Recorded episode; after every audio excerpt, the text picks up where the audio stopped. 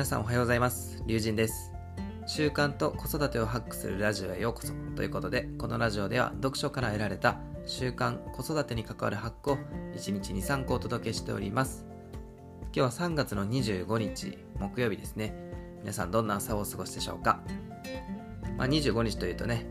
えー、皆さん大好きな、えー、給料日だと思います。ちょっとねやっぱテンション上がりますよね。今日も頑張っていきたいなという感じですが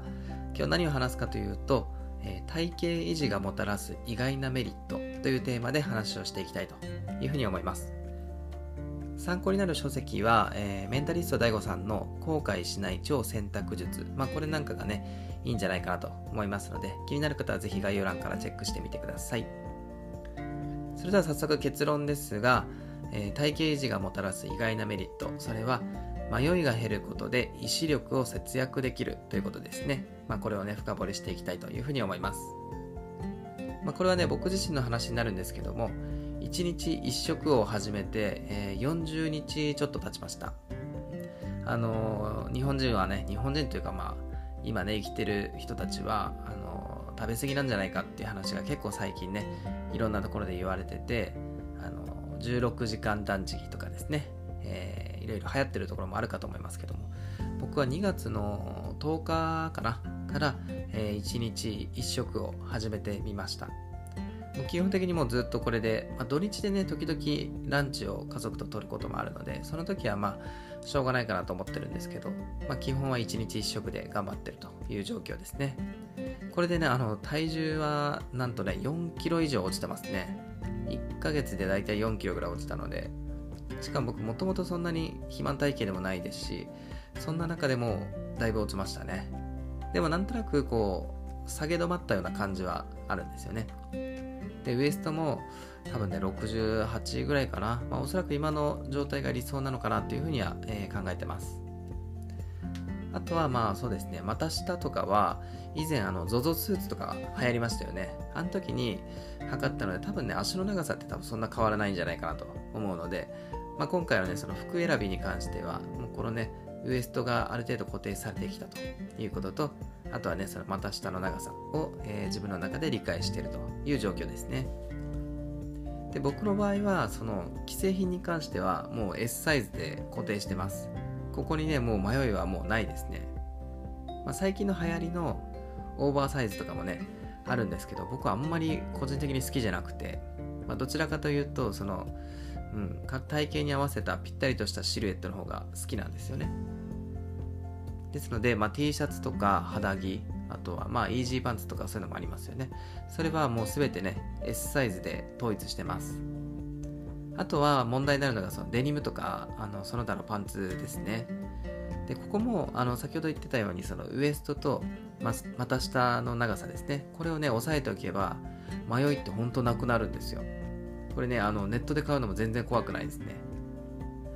もちろんその生地感とかね、履いてみないとわからないこともあるので、まあね、あの一概には言えないんですけど、例えばね、こういちいち試着するの面倒とか、あのわざわざね、店舗に足を運びたくないって人は、あの余裕でね、この解決できることだというふうに思います。まあ、そんな感じでその体型を維持することによって服選びのストレスがもう大幅に減るんですよね。で、えっ、と、今日参考になる本としてご紹介したその超選択術ですね。まあ、ここにある話で、その意志力のことがね、えー、書かれてるんですけど、その人は1日になんとね、70回選択をしているというふうに言われてるんですよね。うん、まあその人生を左右するような選択を70回もやってるんだよっていうふうに言われてて、でこの一つ一つのこの選ぶこと選択っていうのはね結構その意志力というものを消費してるんですよね。メンタリスト DAIGO さんはね、こうウィルパワーと読んでますけど。で、夕方以降にその、例えばね、その集中力みたいなのがだんだんこう落ちてきますよね。まあ、それもね、そのせいなんですよ。その朝がすっきりしてて、ね、いろんな仕事に向いてるって言われるのも、やっぱりそこでまだね、意志力を消費していないからであって、なのでできるだけそういう無駄なね、選択を省くっていうのはね、すごく大事になってきますよね。ですので、まあ、食事や運動とかをしっかりと見直して、体型維持をすることで、洋服選びのね、えー、選択をもう限りなくゼロにするというのもあの大きなメリットじゃないかなというふうに思います、まあ、僕みたいにその極端な体重減少によって逆にねこう服選びに困ることもあるのでこのなんだろう体重減少というか体型をねこう改善しているその移行期みたいな時は逆にねあまりこう服は見ないようにした方がいいかもしれないなというふうに思います。ある程度ねこう僕もそうですね40日1ヶ月以上続けてみて固まってきたなっていうところがあるので、まあ、今ねあの改めてそういう服選びに関してねあのすごくあのメリットがあるなというふうに感じている次第です。はい、というわけで今日は体型維持がもたらす意外なメリットというテーマで話をしてみました。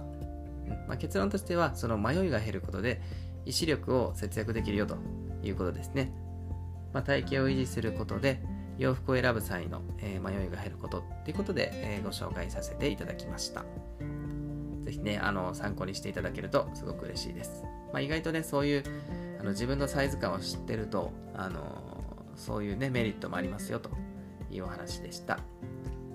はい。というわけで今日はこの辺で終わりにしたいと思います。僕のチャンネルでは読書から得られた習慣、子育てに関わるハックを1日2、3個お届けしております。もしこの放送が良ければ、高評価、チャンネル登録ぜひよろしくお願いします。ということで、えー、この辺で終わりにしたいと思います。以上、リュウジンでした。次の放送でお会いしましょう。バイバイ。